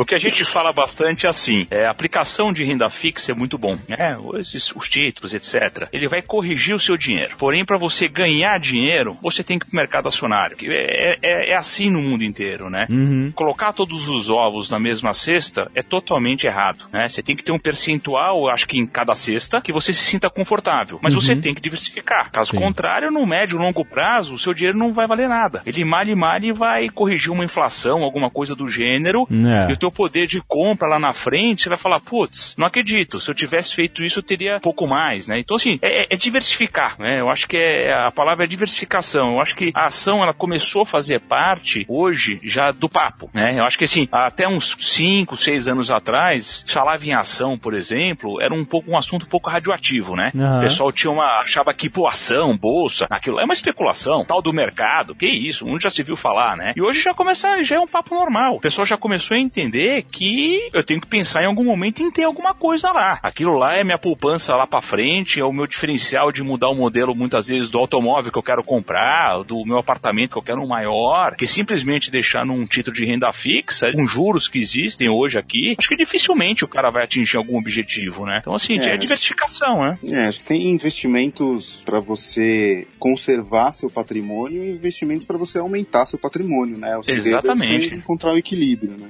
É Mas que uma- a caça, que a temporada de caça ao tesouro acabou, acabou, né? Ah, Acho que acabou, né? Agora seis e meio de juros, juros não mais, mal e mal e paga alguma coisa. Eu acho que a pessoa tem que pôr dinheiro pra trabalhar. É o que vocês estavam falando. Eu acho que é entender, procurar ajuda, bater um papo. Eu acho que tem assim, tem mercado pra todo tipo de pessoa. Uma outra coisa também que é totalmente distorcido, e a, a gente acha que é tamanho. Tamanho é documento, não. Tamanho não é documento, tá? Então assim, você tem hoje investimentos, por exemplo, desde 30, 40 reais, que é uma ação, até quanto você quiser. Não só para ação, mas como para renda fixa também. Então, assim, qualquer um pode ser um investidor, né? Não tem tamanho para o investidor, né? E o investidor hoje, não importa o tamanho, ele é tratado da mesma forma. Então, assim, a gente também tem esses misticismos. Pô, mas eu não tenho dinheiro para investir. O que eu tenho é pouco. Não, não, tem, não existe pouco nem muito. Isso daí é muito é, distorcido, né? Então, você, o mercado hoje tem para todo mundo. O mercado tá lá. Pode comprar uma ação, como você pode comprar mil ações. Você tá querendo dizer que não é, não é um, não é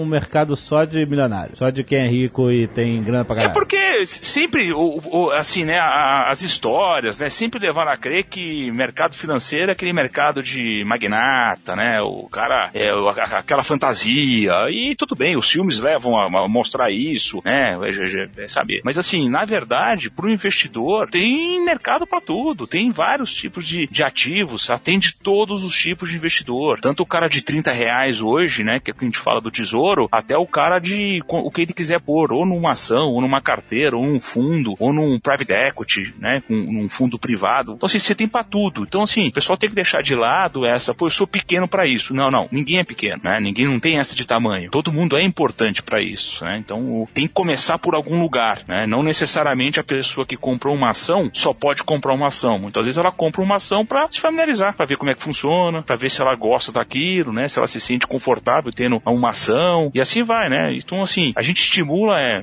vai, vai atrás, né? Vai, procura uma educação financeira, entende um pouco mais de como fazer antes de fazer, né? Não se precipita, né? Não, não toma nenhuma decisão de impulso, que aí sim, né? Você pode se arrepender depois. Então assim, tem pra tudo. Tem que tirar isso da cabeça que mercado é pra gente grande, gente rica. Não, pelo contrário, o mercado faz as pessoas ficarem ricas, né? Diferente, né? A visão. Tem um ponto que você citou, Douglas, e a gente não abordou que eu acho que é muito importante, né? Quando a pessoa compra aquele pedaço da empresa, que é a ação, obviamente que ela tá procurando que aquilo se valorize, né? Então todo mundo quer comprar alguma coisa por 10 e em algum momento ela vale 11, 12, 13. Porém, você tem uma outro componente que é muito importante de levar em consideração é que quando aquela empresa ela dá um lucro, ela distribui aquele lucro para quem comprou a ação. Sim. Então você passa a ter o lucro da ação, que a gente chama de dividendo, né? E a valorização da ação. Então você ganha com a valorização da ação. Também você anualmente ou semestralmente, de acordo com como aquela empresa paga, ah, sempre que ela tem lucro, ela vai te dar um pedaço do lucro. Vai entrar no- na sua conta do corrente. Aí você pode gastar, você pode comprar mais ação. O lucro da empresa, ela passa também a ser distribuído. Não é só a valorização dela, né? É, mas aí depende da, de cada empresa, né? Se a pessoa tem que se informar se aquela empresa é, faz distribuição de lucros com, entre os acionistas, né? Anualmente ou não. E você tem que ver, calcular mais ou menos qual, tipo assim, ah, quantas ações você vai comprar, você vai ganhar a proporção daquilo, né? A ideia é o conceito, né? Isso. O conceito é esse, né? Então Isso, você analisa isso. a empresa, aquela empresa pagadoras de bons dividendos. Tem, tem assim, você tem hoje você tem as empresas que são muito conhecidas como que elas distribuem bastante dividendos, né? Aham. Então tem gente que, pô, eu gosto disso. Então são empresas que são um pouco menos voláteis,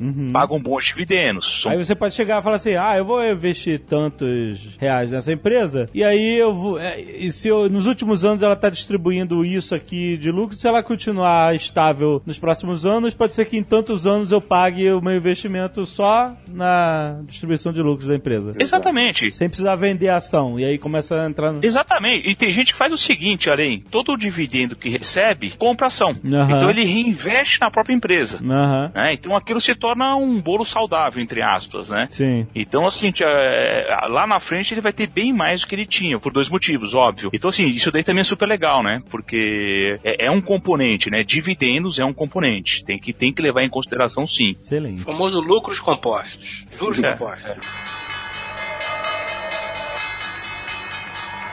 Ah, então, hoje em dia que não tem mais aquela loucura, gritaria no salão e tal. Ainda tem a, a, a, Bovespa a B3, tem aquele salão lá do BMF? Não, ninguém mais vai lá. No prédio da Bovespa, o salão ele virou um salão mais para eventos, Aham. que não, não tem nada. Mas no prédio da BMF, que é onde hoje é a sede da B3, Aham. no subterrâneo tem ainda o pregão. Mas aí a galera, é só a galera das antigas que vai, que vai lá pra lembrar? Ali é quando tem, tem- quando tem algum evento, alguma coisa mais institucional, né? Muitas vezes é feito ali para relembrar os pits, né? Os pits eram é o que a gente chama de ro- as rodas, né? Aham. É super legal. Existe, mas não é utilizado mais. Hoje em dia eles jogam cerveja pelo tobogã, né? O pessoal que tá lá embaixo. Mas olha só, então significa que hoje em dia todos os corretores eles trabalham nas, nas corretoras, é isso, na frente do computador. 100%. Quantas telas em média tem um, um corretor hoje em dia na sua frente? Putz, ó, eu vou te falar no nosso caso lá, né? Na nossa mesa hoje tem 120 pessoas. É. Eu, eu tenho um operador com duas telas, que é o mínimo, não tem como ser menos que duas. Olha aí, Fred. Até operadores que têm oito telas. Oito telas, Aí o senhor cara tá K. na Matrix. Aí é Nabucodonosor do Matrix. É. Só vai descendo código verde. É Cara, eu tô pensando aqui, mas são oito telas de que tamanho? Porque se for de 15 polegadas, é grande merda. Isso daí tem que ser avaliado.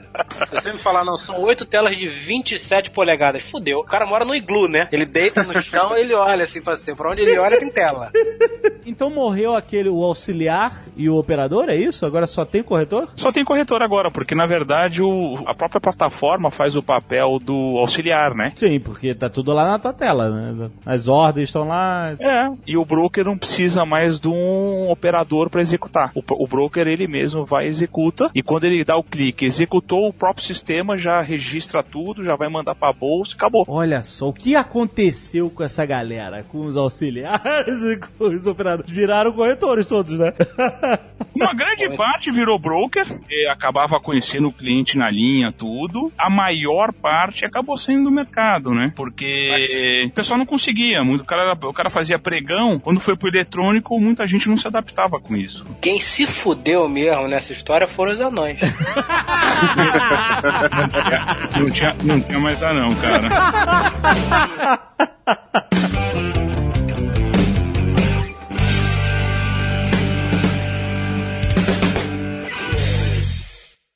Este Nerdcast foi editado por Radiofobia, podcast